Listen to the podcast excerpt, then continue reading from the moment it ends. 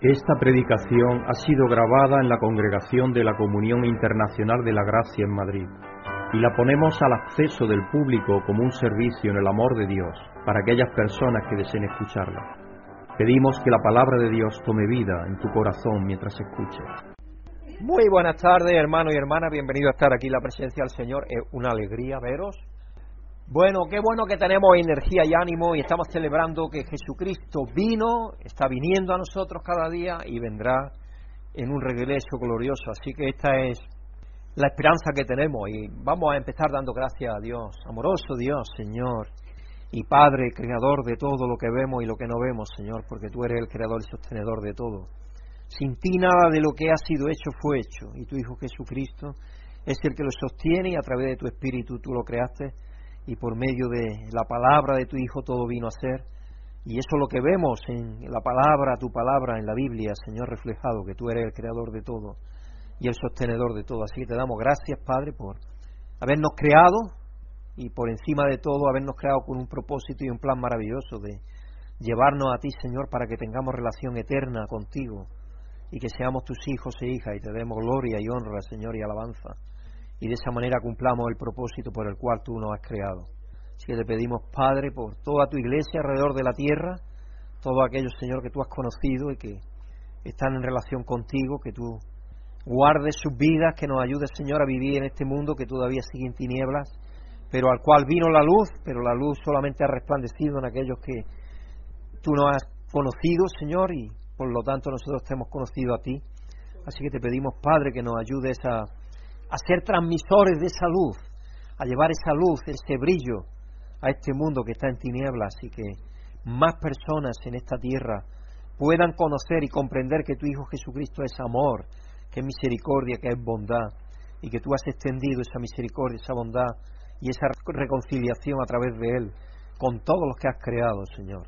Así que te pedimos, Padre, que nos ayude a ser vehículos de tu amor para bendecir muchas vidas, especialmente en este tiempo donde de una manera u otra, indirectamente, muchas personas piensan en que las luces le hacen recordar que tu Hijo Jesucristo vino a esta tierra y aunque ya piensan que no son religiosos todavía en el fondo de sus corazones, todavía piensan que puede haber un creador. Así que Señor, te pedimos que este tiempo, que es un tiempo propicio, que nos ayudes a nosotros a ser vehículos de expandir tu amor y tu misericordia y tu bondad y de llevar las buenas noticias que hay en tu Hijo Jesucristo para todo el mundo, Señor. Te pedimos que estés con nosotros en esta tarde, que bendiga, Señor, lo que vamos a hacer aquí, que estés con la alabanza, que bendiga de Noé y a Leticia para que nos ayuden a ir con corazones honestos y transparentes a ti en alabanza, Señor, sintiéndonos gozosos en tu presencia y sabiendo que tú nos llenas de tu gozo, de tu alegría, de tu paz, Señor, por medio de tu Hijo, en tu Espíritu. Así que te pedimos, Señor, también por la escuela dominical que van a tener nuestras muchachas, Señor, que estés con ellas y con la profesora y que les ayudes también, Señor, a, ser transmisoras de ese amor con sus compañeros en la escuela, porque ellas también pueden ser un ejemplo para sus compañeros y compañeras en la escuela y mostrar que son diferentes y que ellas te conocen, Señor, y que tú las has conocido. Así que te damos las gracias, Señor, y te pedimos también por la predicación, que tú me ayudes, Señor, a transmitir a mi hermano lo que tú quieres darnos a conocer por medio de tu palabra en esta tarde. Que nos ayudes a todos, Señor, a sentirnos con gozo y alegría, a sentirnos transformados por medio de tu presencia en nuestras vidas y que tu Hijo Jesucristo aquí en medio de nosotros nos dé ánimo, inspiración y motivación para cantarte y alabarte y honrarte y agradecerte, Señor, en tu palabra y en todo lo que hagamos en esta tarde, para que todo, todo sea hecho para tu gloria y tu honra. Te pedimos por todo tu pueblo, por el liderazgo de tu iglesia alrededor del mundo, Señor, que estés con cada uno de ellos. Nos acordamos especialmente de nuestros hermanos que están en zonas de persecución, en zonas de guerra, en zonas donde hay persecución a consecuencia de llevar tu nombre a otros, que estés con cada uno de ellos, Señor, y que los ayude y nos ayude a todos a magnificar tu nombre y a alabarte y a honrarte y a darte gloria, Señor. Porque haciendo eso es que nos sentimos plenos y gozosos y cumpliendo el propósito por el cual tú nos has creado. Te damos gracias y te lo pedimos en el nombre maravilloso y glorioso y santo y todopoderoso y eterno de nuestro Señor Jesucristo. Amén. Vamos a ir al Salmo 85 en esta tarde. Salmo 85 vamos a leer del 1 al 2 y luego del 8 al 13. Señor, tú has sido bondadoso con esta tierra tuya, restaurar a Jacob. Perdonaste la iniquidad de tu pueblo y cubriste todos sus pecados. Y dice Selak, para y piensa, detente. Y ahora versículo 8, voy a escuchar lo que Dios el Señor dice. Él promete paz a su pueblo y a sus fieles, siempre y cuando no se vuelvan a la necedad. Muy cercano está para salvar a los que le temen, para establecer su gloria en nuestra tierra. El amor y la verdad se encontrarán, se besarán la paz y la justicia. De la tierra brotará la verdad y desde el cielo se asomará la justicia. El Señor mismo nos dará bienestar y nuestra tierra rendirá su fruto.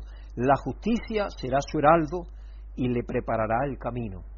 Evidentemente, cuando se escribió este salmo, se había concedido alguna gran liberación nacional al pueblo de Israel y de Judá, que llenó la tierra de acción de gracias a Dios. La restauración de los cautivos fue uno de esos acontecimientos cuando volvieron del cautiverio de Babilonia, porque ellos pensaban que todo había perecido.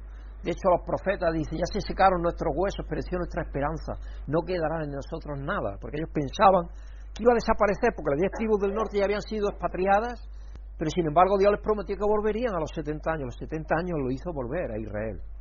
Y reedificaron el templo y levantaron las murallas y empezaron a establecerse de nuevo. Y cantaron posiblemente este cántico. Pero las palabras bien corresponden a días alegres de avivamiento. Podrían haber sido cantadas el primer día de la Pascua, cuando la misericordia y la verdad se encontraron en la cruz. Y hubo una boda entre la tierra y el cielo. Y después de las tinieblas hubo luz. Porque primero cuando Cristo muere, se apagó las tinieblas, por eso es que la cruz está ahí también. Porque no hay, hay Navidad, hay natividad, que lo significa Navidad, natividad, nacimiento, hay nacimiento, porque luego también iba a haber muerte, porque para eso nació. Estaba predeterminado, como dice el apóstol Pedro, antes de la fundación del mundo para que eso se llevara a cabo. Antes de que nada fuese, Dios en su plan maravilloso de amor y misericordia infinita ya tenía establecido que iba a venir a morir por su propia creación, porque en su omnisciencia Él sabía que eso iba a ser necesario. El cautiverio revertido, el pecado perdonado y enterrado, las nubes oscuras de distanciamiento disipadas, el hablar de paz, estos son grandes temas, todos tienen su contraparte en la experiencia humana. Muy cercano está para salvar a los que le temen para establecer su gloria en nuestra tierra. El amor y la verdad se encontrarán. En Jesucristo se llevó eso a cabo. Se besarán la paz y la justicia, porque no hay una sin la otra. Ya vimos que para que haya paz tiene que haber ante justicia. Y Él vino a cumplir la justicia que era necesaria para que haya paz. Por eso es que hoy podemos disfrutar de la paz en nuestros corazones, de la paz en nuestras mentes. Podemos tener alrededor nuestro ciclones, cataclismos, guerra, dificultades, todo alrededor nuestro. En nuestra casa hay una pintura que yo no sé si he comentado alguna vez, la pintó la mamá de Adrián cuando estaba batallando el cáncer. Y nos la pintó para nosotros como un regalo, nos la dejó. Y ella está en un hueco que hay en las rocas y hay una ola inmensa y ella está pintada y pequeñita en ese hueco de la roca. Y dice que eso representaba para ella él está segura su vida en Jesucristo. Porque las olas estaban alrededor, haciendo ruido, eh, bramando el ruido de las olas, pero ella estaba segura y firme. Y en esa circunstancia, y en esa circunstancia estamos nosotros continuamente, no importa dónde estemos, siempre hay paz y justicia en nuestros corazones, porque Dios la ha traído a nosotros, porque Él vive en nosotros por medio de su Espíritu. Y donde Él está, está su paz y está su justicia y Él reina. El amor y la verdad se encontrarán, se besarán la paz y la justicia. De la tierra brotará la verdad y desde el cielo se asomará la justicia. El Hijo de Dios, eterno, vino y se encarnó. El Salmo prometía que Dios lograría la liberación prometida y así lo hizo. Padre Santo, gracias porque podemos comprender a cada día que tú eres nuestro Dios, que ha dado su Hijo Jesucristo la vida por nosotros, para que podamos predicar a palavra do Senhor, viver esta palavra e estarmos sempre sendo orientados por meio desta palavra que é a palavra tua. Nos dê graça cada dia, nos llena de gozo, alegria e haga com que nós outros podamos sentir sempre a necessidade de estarmos congregados como igreja, como irmãos, para crescermos em comunhão com o Senhor e com cada um de los irmãos. Graças, Padre, por tudo, te alabamos e bendecimos em nome do Senhor. Amém. Amém. Amém. Porque hemos alabado a Dios, hemos dado gracias a Dios en alabanza, vamos a dar gracias en oración. Vamos a dar gracias a Dios porque perdonó la iniquidad de su pueblo y cubrió todos nuestros pecados. Su pueblo somos todos nosotros, todos los que creo. ¿Quién quiere dar gracias por ello? Pues sí, Padre Santo, ¿cómo no darte la gracia, Dios mío, por tu amor y por la misericordia que has tenido con cada uno de nosotros, Dios mío? Pues no nos has pagado conforme a nuestros actos, Dios mío, sino todo lo contrario, tú nos has perdonado, tú nos has limpiado, Señor Jesús, y tú hasta el día de hoy nos has guardado, Señor. Por eso yo te doy la gracia, Dios mío, y te pido, Señor, que, que tu mano poderosa siga sea encima de nosotros, Dios fortaleciéndonos y enseñándonos que tu luz admirable nos ayuda a caminar conforme a tu agrado y en tu voluntad, Señor. Muchas gracias por tanto amor, Señor, por tanta misericordia que tienes con cada uno de nosotros, Padre Santo. Yo te pido, Señor, que tú nos ayudes, Padre. Te lo ruego, Dios Todopoderoso, en el santo nombre de tu Hijo amado Cristo Jesús. Amén. Amén. Y vamos a dar gracias a Dios porque el amor y la verdad se encontraron en Cristo. Y en Él la paz y la justicia se besan cada día. ¿Alguien que quiere dar gracias por ello? Graças, Senhor, por essa maravilhosa dádiva do Senhor, permitindo que o amor do Senhor, que ha sido manifestado na cruz do Calvário, ha podido também trazer paz e justiça a essa terra e tanto amor manifestado. Graças também por la certeza que nós outros hemos sido abraçados por Ti, amados por el Senhor. Estávamos perdidos, mortos, incapacitados de compreender a vontade do Senhor e o mundo inteiro estava nessa mesma direção e tu has dado a vida, dado todo amor, manifestado toda a justiça de Deus através da vida em la cruz del Calvário para que nós outros tenhamos paz e justiça e tenhamos sempre alegria em nossos corações também e a certeza da vida eterna em ti. Graças, Senhor, por tudo, em nome de Jesus. Amém. Amém. Y el Salmo dice, voy a escuchar lo que Dios el Señor dice, Él promete paz a su pueblo y a sus fieles siempre y cuando no se vuelvan a la necedad. ¿Sabéis que el pueblo de Israel algo que le pasó fue que Dios lo sacó de Egipto, pero en realidad nunca salió de Egipto? Porque en sus mentes y sus corazones querían volver ahí, de hecho se inventaban sueños. Decían, ¿cómo nos has traído aquí el desierto? Le decían a Moisés, a que muramos aquí en este desierto que no tenemos ni comida ni nada. Y estaban diciendo mentiras. Allí teníamos ollas llenas de carne y grandes melones y cebolla y todo aquello, eso es lo que decían. Y eran sueños que tenían porque ellos estaban siendo esclavos allí. Y entonces nosotros tenemos que pedirle a Dios que nos ayude a no volver a la necedad y nos motive a temerle reverentemente cada día. Porque eso es algo que necesitamos. Así que alguien quiere pedir eso a Dios.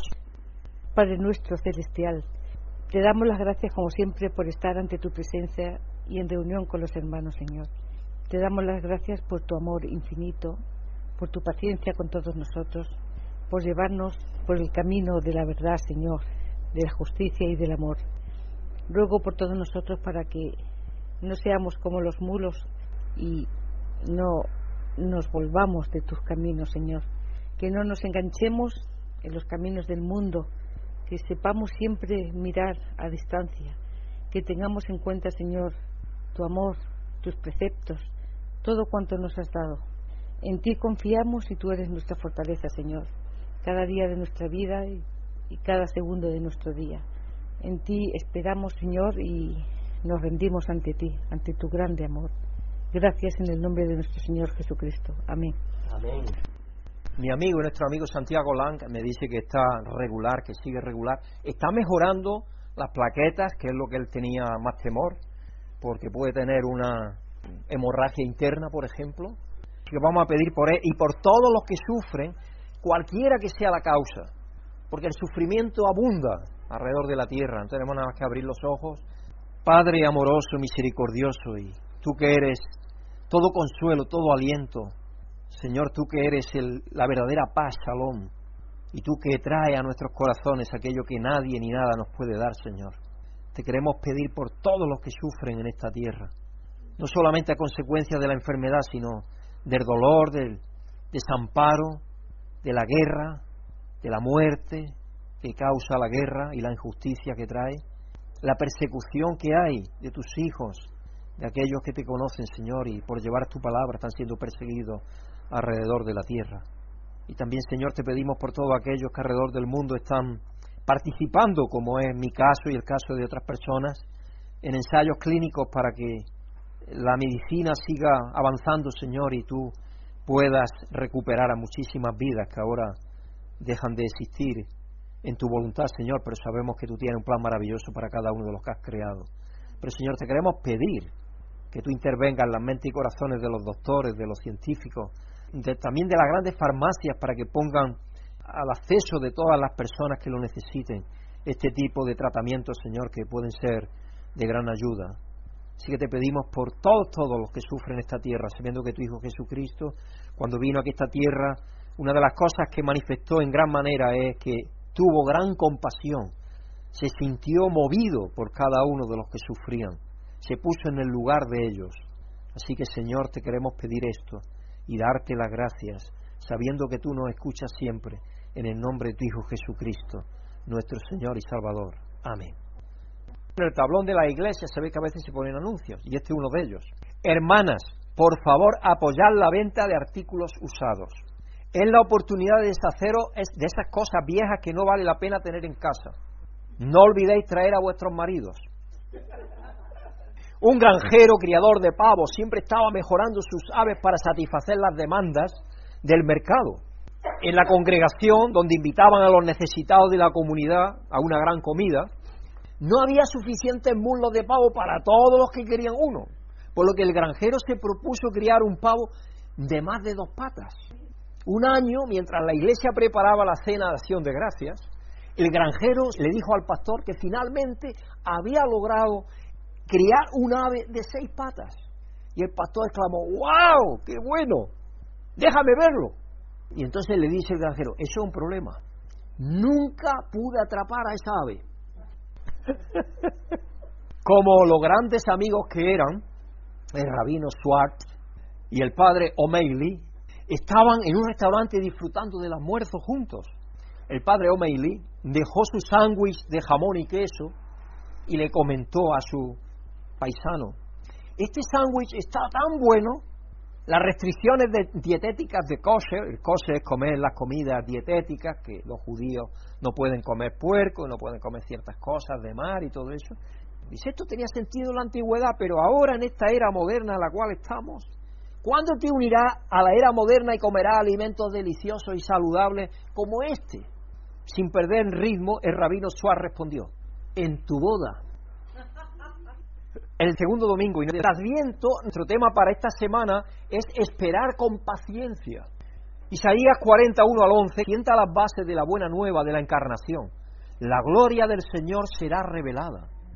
En Lucas 3, 4 al 6, Juan el Bautista menciona el libro de Isaías para anunciar la aparición del Salvador y hace un llamado a preparar los caminos de nuestras vidas para recibirle.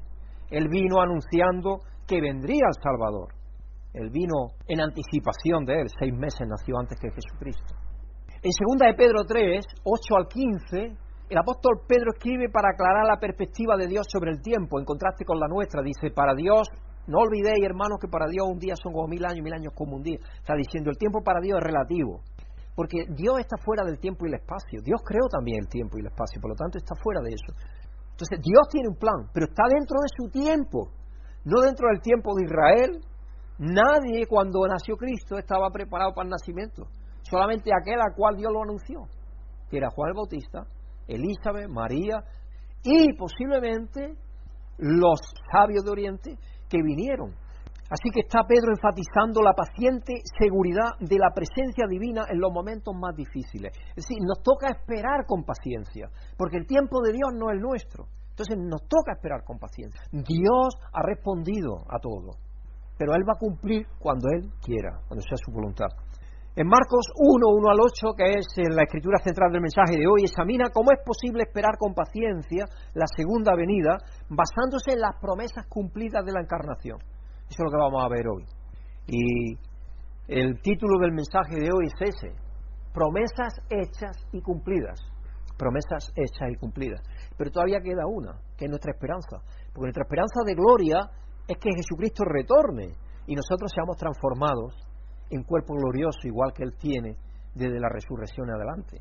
Así que tiene como título Promesas hechas y cumplidas. Y nos va a leer la escritura central del mensaje del mismo, que se encuentra en Marco 1, del 1 al 8. Nuestra hermana Susana. Buenas tardes, nos de Dios, hermanos y hermanas, que Dios os bendiga a todos que estáis aquí y a todos que escuchéis esta grabación. La escritura central del mensaje de hoy se encuentra en el Evangelio de Marcos, capítulo 1, versículos del 1 al 8, y dice lo siguiente en la palabra de Dios. Comienzo del Evangelio de Jesucristo, Hijo de Dios. Sucedió como está escrito en el profeta Isaías. Yo enviaré a mi mensajero delante de ti, en el cual preparará tu camino.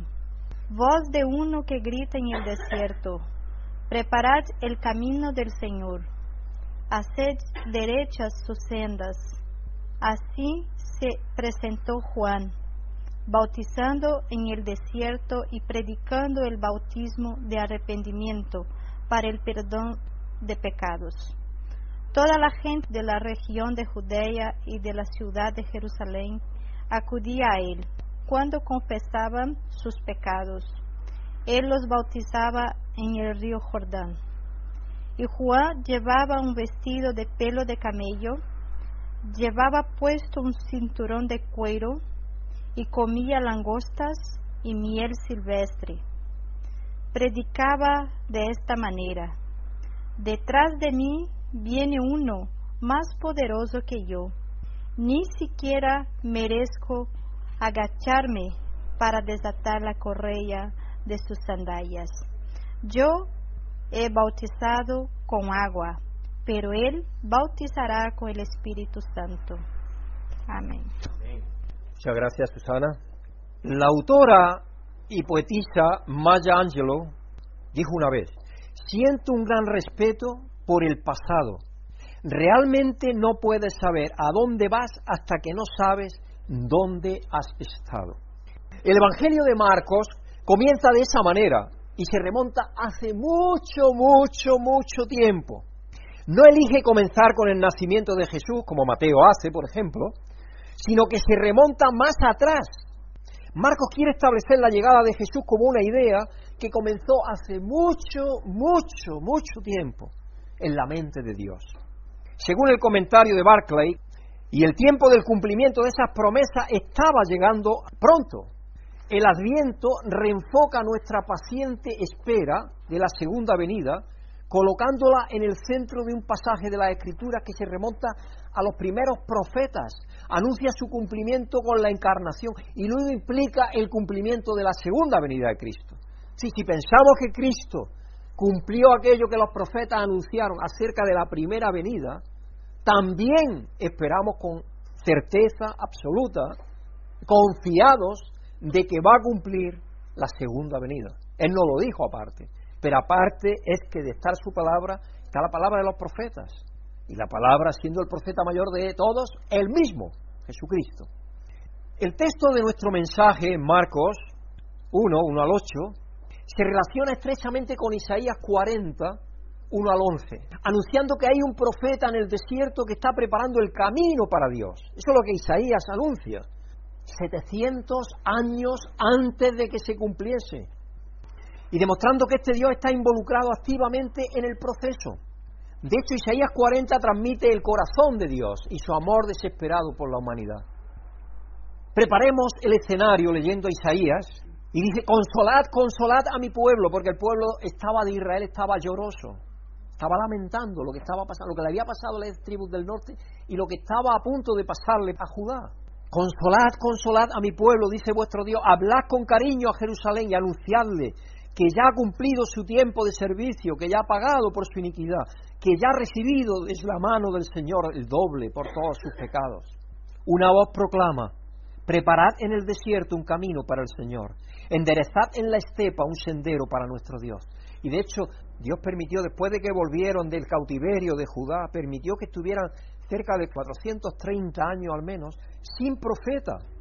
El último fue Malaquías. De ahí en adelante no hubo profetas. Porque lo que hacía el pueblo de Israel es que los mataba. Preparad el camino en el desierto, camino para el Señor, enderezad en la estepa un sendero para nuestro Dios. que se levanten todos los valles, se allanen todos los montes y las colinas, que el terreno escabroso se nivele y se alisen las quebradas. Entonces se revelará la gloria del Señor y la verá toda la humanidad. Ahí está haciendo ya hacia adelante la segunda venida. Si tienes la primera y la segunda enlazadas, como yo decía el domingo pasado, es como cuando salimos al campo y vemos de lejos diferentes cosas, pero parece que todas están juntas. El Señor mismo lo ha dicho, y una voz dice, proclama. ¿Y qué voy a proclamar? Respondo yo, que todo mortal es como la hierba y toda su gloria como la flor del campo. La hierba se seca y la flor se marchita, porque el aliento del Señor sopla sobre ellas. Sin duda el pueblo es hierba.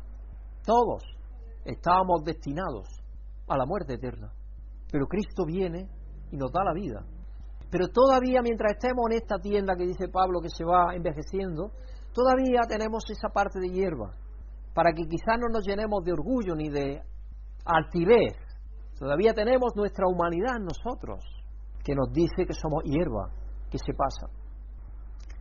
La flor se seca y la flor se marchita, pero la palabra de nuestro Dios permanece para siempre. Sión, portadora de buenas noticias, súbete a una alta montaña, Jerusalén, portadora de buenas noticias, alza con fuerza tu voz. ¿Podéis identificar quién es la Sión y la Jerusalén? Espero que sí. El libro de Apocalipsis nos dice quién es la Sión celestial. Leeros Hebreos si queréis, también lo dice, había acercado a la Sión celestial, a las almas de los justos. Y eso conecta con Apocalipsis, con el templo. Somos el templo de Dios, la prometida. Somos la Sión celestial, somos Jerusalén celestial. Todavía no en plenitud, Dios está llenando todo eso, está haciendo su templo, está levantando toda esa, toda esa ciudad celestial. Pero somos nosotros. ¿Y qué nos manda? Que levantemos nuestra voz, que digamos que el Señor de Israel, el Dios de todo, ha venido y que nos ha consolado, nos ha dado la vida cuando estábamos muertos. yo no sé tú, pero yo cada vez que me uno con alguien ahora, estoy hablando de eso. Yo no sé si tú ese sentido de urgencia o no. No empieces a hablarle de teología, no. Habla de lo que Dios ha hecho en tu vida y sigue haciendo. Alza con fuerza tu voz, álzala, no temas, di a las ciudades de Judá, aquí está vuestro Dios, mirad, el Señor omnipotente llega con poder y con su brazo gobierna, su galardón lo acompaña, su recompensa lo procede. De nuevo junta ahí la primera venida a la segunda. Como un pastor que cuida su rebaño, recoge los corderos en sus brazos, los lleva junto a su pecho y guía con cuidado a las recién paridas. Qué figura de pastor, el pastor de pastores, el Señor Jesucristo. Notemos, hermanos, la urgencia y el corazón del pastor reflejado en el versículo 11, como un pastor que cuida su rebaño, recoge los corderos en sus brazos, los lleva junto a su pecho y cuida con cuidado a las recién paridas. Así que el texto de nuestro mensaje en Marcos se remonta a estas promesas y las adelanta para mostrar su primer cumplimiento en la encarnación del Hijo de Dios. Eso ya se cumplió. Y lo que implica que la promesa de la segunda venida es igualmente segura. Para comenzar nuestra exploración del texto de hoy, necesitamos comprender el contexto de este pasaje de Marcos, con su elemento apocalíptico de Jesús nuestro libertador, la verdad y la expectativa eterna. Como comentamos la semana pasada, el Evangelio de Marcos puede considerarse apocalíptico, por lo menos mucha parte de él porque revela estilísticamente las intenciones de Dios y la identidad de Jesús en los versículos iniciales, estableciendo a Jesús como el fuerte libertador de Dios, el que Dios utiliza para libertar. Marco 1.3, luego del 7 al 8, comienzo del Evangelio de Jesucristo. Hijo de Dios. Ahí está donde se remonta, donde se remonta antes de los tiempos. Sucedió como está escrito en el profeta Isaías. Ahora ya trae al profeta Isaías. Yo enviaré a mi mensajero delante de ti, el cual preparará tu camino. Y ahí está mencionando a Malaquías 3.1. Voz de uno que grita en el desierto, preparad el camino del Señor, hacer derechas sus sendas. Y ahí está mencionando a Isaías 43. Y a continuación Marcos describe la guisa en la que vestía y se conducía Juan el Bautista. Porque ese era el escenario que él cogió, la figura externa que él quería tener, para llamar la atención y ser lo más humilde posible. Y predicaba de esta manera, detrás de mí viene uno más poderoso que yo. Y la gente diría, ¿qué dice este? Es humilde el tío, porque dice que viene alguien más poderoso que yo. Ni siquiera merezco agacharme para desatar la correa de sus sandalias. Yo os he bautizado con agua, pero Él os bautizará con el Espíritu Santo. Y luego más adelante sabemos cómo Él dice, es necesario que yo mengüe y Él crezca. Cumplió su cometido y Dios tenía en su mente que iba a desaparecer y desapareció. No hay cosa más buena que se cumpla la voluntad de Dios en nuestras vidas, sea la que sea. No hay cosa más buena que esa, hermanos. Y a veces nos pueden parecer cosas raras. Por ejemplo, nos leemos la vida de la vida del primer diácono, uno de los siete primeros diáconos, Esteban, ordenado diácono para servir a las mesas. Pronto terminó. Dios tenía propósito para él. El propósito para él es dar testimonio delante de Saulo, para que luego Saulo sufriera la transformación que sufrió a consecuencia de haber hecho lo que hizo también, porque eh, en todas las cartas él está mencionando que era perseguidor de la iglesia.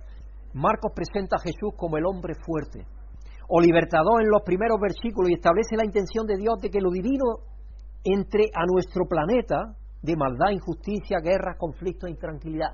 Él está mostrando que está entrando lo divino dentro de nuestro planeta. Esta es una de las características de la literatura apocalíptica en el sentido de que ofrece esperanza y una visión más elevada y más allá de los desafíos pasajeros de este mundo. Es como que te lanzara la visión. El lenguaje apocalíptico eso es lo que hace, como que te lanzara la visión de algo maravilloso que viene. Y eso los profetas lo utilizaron mucho. Daniel lo utilizó maravillosamente. Cuando te hace aquella descripción de la secuenciación de los grandes imperios que se han estado sucediendo y siguen hasta el día de hoy. Marcos continúa ofreciendo ejemplos del estatus del hombre fuerte de Jesús mediante la organización temática inicial de su evangelio, que se encuentra en el primer capítulo. Fijaos, el bautismo de Jesús, Marcos 1, 9 al 11. ¿Qué es lo que hace el bautismo de Jesús? Validar la identidad de Jesús. Porque la voz del cielo dice, este es mi hijo muy amado en que tengo complacencia. Es como validar todavía más la identidad de quien era Cristo. La prueba de Jesús, Marcos 1, 12 al 13 que resume la victoria de Jesús sobre las pruebas de Satanás. Todo esto está en el, en el capítulo 1 de Marcos, imaginaros. El llamado de los primeros discípulos, Marcos 1, 16 al 20, revela el llamado convincente que hizo Jesús de los discípulos. El hombre con un espíritu maligno sanado, un espíritu inmundo, Marcos 1, 21 al 28, mostrando la autoridad sobre los espíritus malignos de Jesucristo. Con todas estas cosas, en un espacio breve de tiempo, lo que Marcos está diciendo Jesucristo es Dios. Él lo que hace es comprimir, es el evangelio más breve, como sabéis. Y él lo que hace es comprimir todo lo que puede. Y ahí, en el capítulo 1 de Marcos, nos dice un montón de información de quién era Jesucristo. Sanando a muchos en la casa de Simón, Marcos 1, 29 al 34. Mostrando la autoridad de Jesús sobre las enfermedades. Predicando en Galilea, Marcos 1, 35 al 39. Reportando la autoridad de Jesús al proclamar las buenas nuevas sanando a un hombre con una enfermedad de la piel, en Marcos 1, 40, 45, mostrando la autoridad de Jesús sobre las enfermedades también. De nuevo, nota que todo el primer capítulo de Marcos está dedicado a establecer la intención de Dios de estar presente en nuestro mundo por medio del libertador, por medio del Hijo de Dios hecho carne, por medio de la encarnación del Hijo de Dios. Es que se muestra eso identificar a Jesús como esa presencia de ese libertador fuerte. Esto ilustra algunos de los elementos estilísticos que caracterizan la literatura apocalíptica en la Biblia.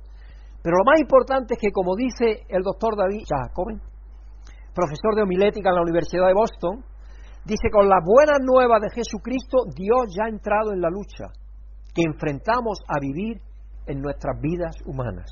Y así es, Dios ha entrado en la lucha total Satanás está vencido. Cristo ha sido entronizado de nuevo, sabemos, con la gloria que tuvo cuando le pide al Padre, Padre, elévame a la gloria que tuve antes de que bajase a la tierra, antes de que el mundo fuese. Fue entronizado. El apóstol Pablo menciona eso en Romanos, dice que por medio de lo que padeció y por medio de su muerte y resurrección, fue llevado de nuevo a la gloria del Padre. Diciendo la verdad, Marcos no anda con rodeos cuando se trata de decir la verdad sobre la encarnación. Comienza citando Isaías 43, pero el comentario de Barclay señala que se puede encontrar palabras similares en Malaquías 3.1. Y ese contexto, su connotación es amenazante debido a que los sacerdotes no cumplieron con sus deberes durante la época del profeta Malaquías. Su servicio en el templo era sin gozo ni normas, y el mensajero purificaría la adoración en el templo antes de que Cristo regresara. El retorno de Marcos a los profetas, al afirmar que este era el comienzo de las buenas nuevas de Jesucristo, ilustra cómo la encarnación estaba destinada antes de la fundación del mundo. Que eso es lo que nos dice primera Pedro 1.20, que fue destinado como un cordero sin mancha antes.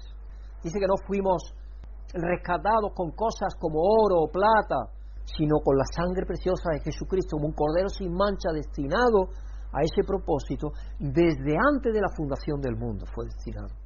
Aumenta tu fe y seguridad en la segunda venida a leer acerca de Jesús como el cumplimiento de los profetas del Antiguo Testamento sobre la encarnación. ¿Te da eso seguridad para tener confianza y tener esperanza en la segunda venida? Juan el Bautista era conocido por decir la verdad, obligando a las personas a ver lo que preferían no ver. Y fue el mensajero de Dios enviado antes que Jesús, quien también habló verdades duras. Por ejemplo, Juan le dijo a una audiencia muy familiarizada con los lavamientos rituales que formaban parte de la ley judía, que eran impuros. Como yo digo, nosotros, dije David una vez o dos, pero cada vez que yo iba a Israel a visitar a los hermanos que teníamos allí, en, unos teníamos una vez en Jerusalén y luego el grupo más grande lo teníamos en el Az. Yo siempre me quedaba en hoteles que eran judíos, que eran kosher. Por seguridad, siempre me aconsejaron hacer eso. Y en una esquina, antes de entrar al comedor, había una pilita con agua y toallas. ¿Sabéis para qué? Para hacer el lavamiento ritual. Porque antes de comer tienen que lavarse las manos. Y tiene que ser algo que se observe, que se vea que la persona lo está haciendo. Entonces, claro, yo no sé qué pensarían de mí cuando yo no lo hacía. Pero yo no lo hacía eso. Yo me lavaba en el baño. Pero allí estaba yo. No, ellos sabían. Ellos tenían. Es un hotel que admitía internacionales, pero todo todo lo que tenía era kosher. Eso sí, ahí era kosher. Por ejemplo, el ascensor en el sábado se pasaba en los segundos pisos no paraba.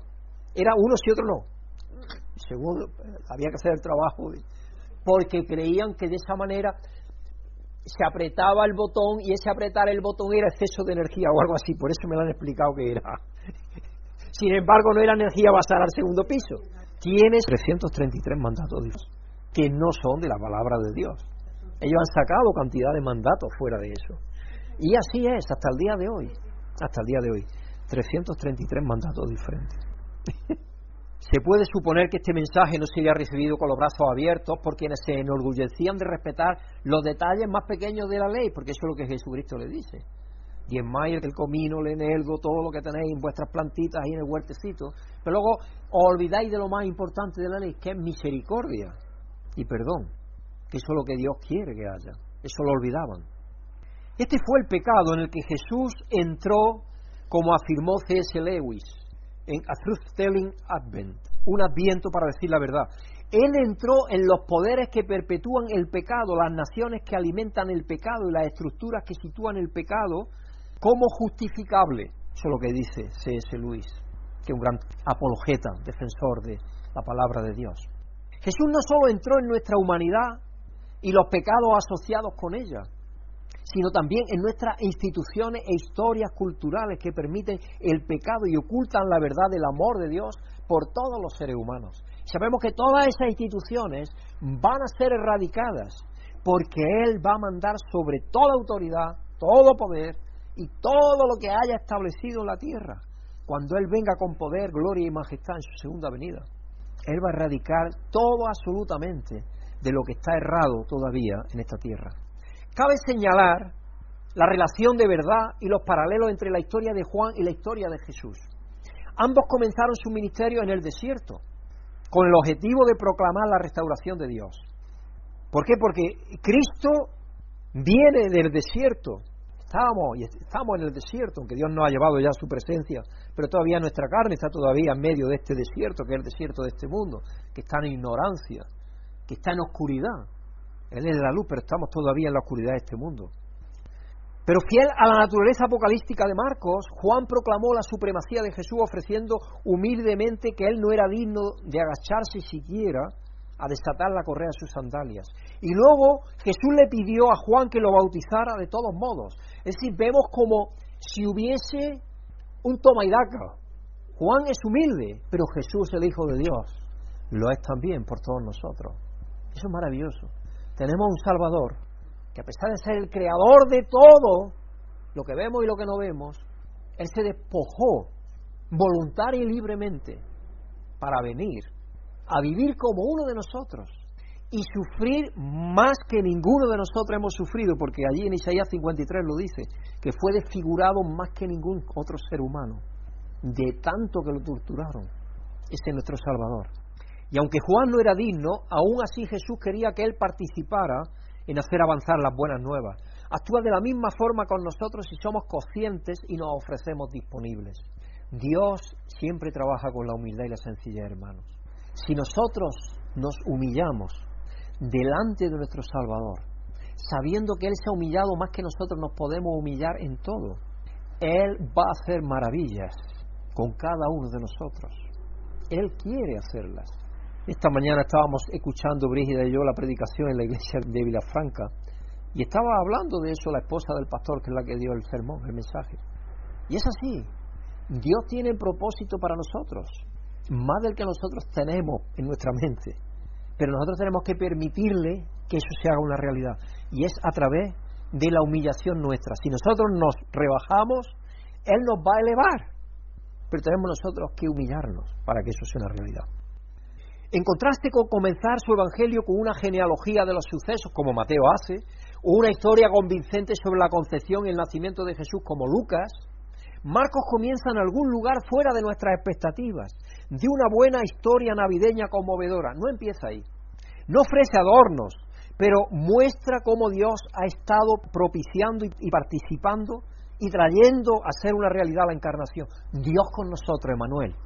Y hablando de ello, desde la época de los profetas del Antiguo Testamento, más de 700 años antes de que aquello se llevara a cabo. Algunas personas cuando me dicen a mí, ¿y cómo pruebas tú que la Biblia es la palabra de Dios? Una de las cosas que yo le menciono es esto. Le menciono que nacería en Belén. ¿Qué habla de que nacería en Belén? Oh, Belén tuvo Efrata, la más pequeña de los pueblos. De ti nacerá el Salvador. Está anunciada. Pero es que hay anuncios más todavía, anuncios incluso de gente gentil 200 años antes de que aconteciera, él le da el nombre a Ciro en Isaías 44, 28 y Isaías 45, 1. Que liberaría a los cautivos de Judea en Babilonia. 200 años, Isaías menciona esa profecía. Son pruebas de las escrituras. Lo menciona por nombre. La Biblia tiene pruebas internas que se prueba a sí misma. Y esas son pruebas históricas de las cuales nadie puede decir que no es verdad. Están ahí.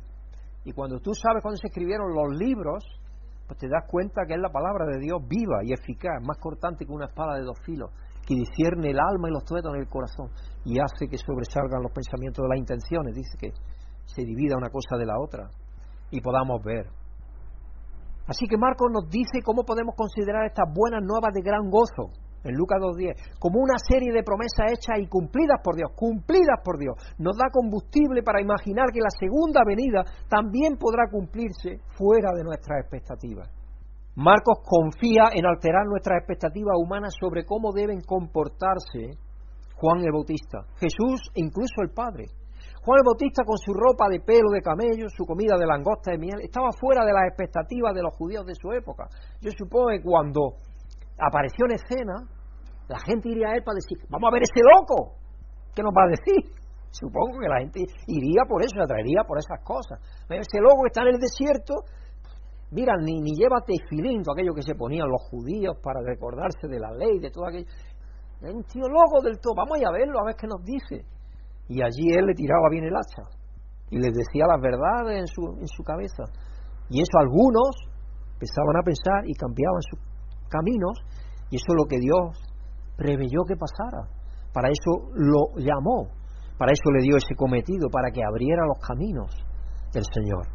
Pero Jesús tampoco cumplió las expectativas de su cultura, tuvo un comienzo humilde y de adulto decidió pasar su tiempo con aquellos que la cultura judía consideraba como de menor valía, con los niños, las mujeres, los pobres, los enfermos, aquellos que la sociedad judía consideraba ciudadanos de segunda o de tercera clase, eran los que Jesucristo se reunía con ellos. Y claro, en la mente judía eso no entraba porque el Mesías de ellos era la idea, Mesías poderoso, que lo describen sin duda los profetas, pero eso es la segunda venida, cuando viene con poder y gloria. Pero la primera venida se pasaron por alto. Querían llegar a la segunda antes de que viniera la primera. Y no, se equivocaron. El ejemplo de la mujer samaritana en el pozo es un ejemplo perfecto. Muestra cómo Dios encarnado se salta a las expectativas culturales para llegar con su amor a toda criatura. Ahí tenemos a la mujer en el pozo, los discípulos se han ido. Jesús está solo. Jamás un judío solo iba a hablar con una mujer. Primero por varias cosas. Pero una de las que tenía primero en su mente lo que decía el Antiguo Testamento, que podía estar inmunda con la menstruación. Eso es lo primero. Los judíos ultraortodoxos de hoy, que llevan los tirabuzones y sombreros de copa, lo habréis visto en televisión, Measharin se llama eh, la zona donde están en Jerusalén. Ellos, si pasa una mujer y hay sol, y el sol deja una sombra de esa mujer, si piensan que la sombra le va a dar, se apartan de esa sombra. Fijaos hasta qué punto llevan ellos esa cosa. Son los que se dedican a estudiar solo la palabra de Dios. Ellos no van al ejército ni nada. Y mucha de la guerra que está habiendo ahora son ellos los que están detrás. Ellos son los que quieren aniquilar absolutamente a todo vestigio palestino. Absolutamente. Desgraciadamente. No le ha amanecido todavía el amor, y la misericordia, y la bondad. Si Dios nos dice que amemos a nuestros enemigos, que oremos por aquellos que nos persiguen y que nos matan. Imaginaros cuán distante está la idea ultraortodoxa judía del verdadero cristianismo, para que veamos hasta dónde ha llegado. Su pueblo está todavía cegado, está en ignorancia, la inmensa mayoría. Solamente los llamados de Dios conocen. Y claro, Cristo le dice más todavía, dice, viene la hora y ahora es, cuando ni en este lugar ni en Jerusalén, porque le dice, le pregunta, dice, a nosotros nos han dicho que en Kerazín es donde tenemos que adorar. Nuestros padres dicen que allá adoramos, con la Biblia del Samaritano y todo aquello que tenía. Y Jesucristo le dice, viene la hora y ahora es, ni en Kerazín, ni en Jerusalén, sino que Dios espera que todos le oren y hablen con Él en espíritu y en verdad. Todo tiempo y lugar, somos el templo de Dios, Dios vive en nosotros. ¿Qué estamos buscando un templo todavía? Y todavía hay cantidad de gente, millones y millones de gente que están dedicando sus ahorros y su dinero a levantar un templo en Jerusalén, un templo físico. Pero si Dios está levantando su templo espiritual, y es a este templo espiritual que Cristo vendrá glorioso. Así que el Evangelio de Marcos nos ayuda a repensar nuestras expectativas sobre Dios la segunda venida y nuestras interacciones con los demás, como C.S. Lewis escribió en Beginnings and Ending, comienzos y finales. Las buenas nuevas de la gracia de Dios anuncian la presencia de Dios en los márgenes, en los caminos. El amor de Dios que va más allá de los límites de donde pensábamos que se suponía que estaba Dios. Y la promesa de Dios de que no hay lugar en la tierra a donde Dios no irá ni estará por nosotros. Él cubrirá toda la tierra, dice por ejemplo también los profetas. El conocimiento del Eterno llenará toda la tierra como el agua cubre los mares. Se cubrirá todo el conocimiento del Señor. Es el futuro que nos aguarda. Es este enfoque innovador, transmitido por Marcos, lo que hace posible esperar pacientemente la segunda venida de Cristo. No podemos ni siquiera empezar a imaginar el bien que Dios desea para todos nosotros ni imaginarlo. Para todos, sin distinción, porque muchas veces hacemos distinción de pueblos y pueblos. Nos pasa automáticamente. Brígida y yo estábamos hablando esta mañana. Todavía en nuestra mente, y nosotros llevamos de cristianos ya mucho tiempo, yo siempre decir que tenía 18 años, más de media vida. Todavía, porque estas son reflexiones que yo quiero compartir con vosotros, porque son importantes. Estamos terminando ya. Son importantes. Todavía nosotros, cuando la palabra moro, por ejemplo, viene en nuestras mentes, o gitano, todavía en nuestra mente hay algo despectivo. Yo no sé si os pasa a vosotros. Pero esas son las cosas que Dios quiere que desterremos. Hay muchas cosas que Dios quiere que vayamos desterrando, hermanos. O que pensemos todavía en extranjeros y nacionales.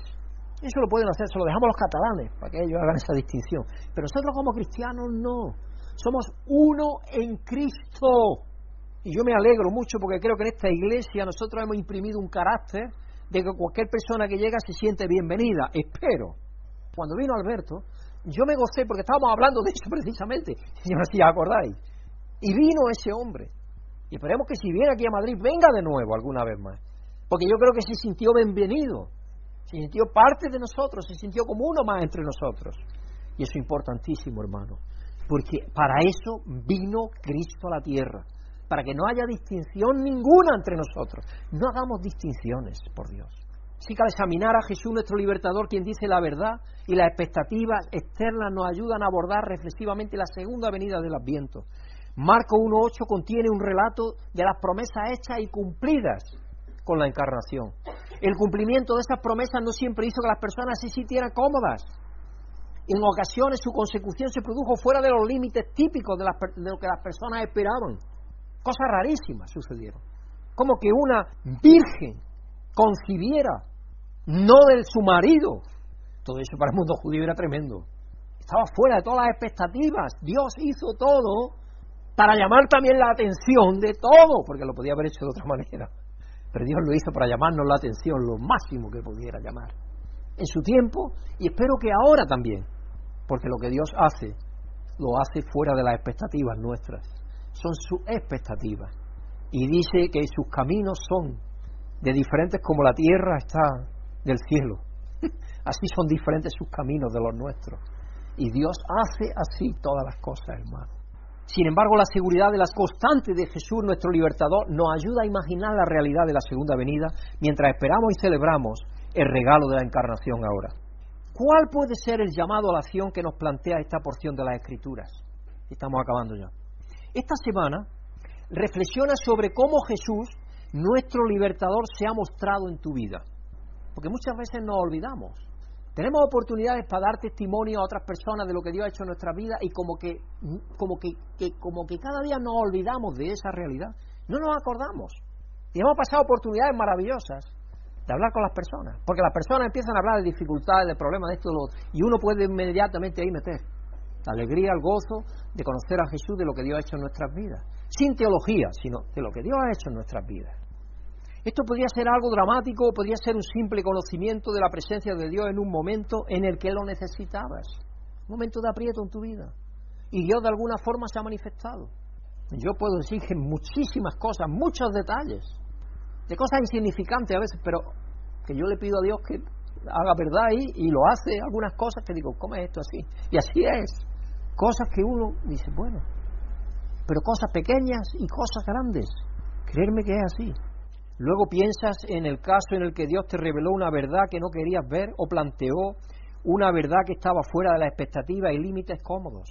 Da gracias a Dios por ambas demostraciones de su presencia en tu vida, si te parece bien.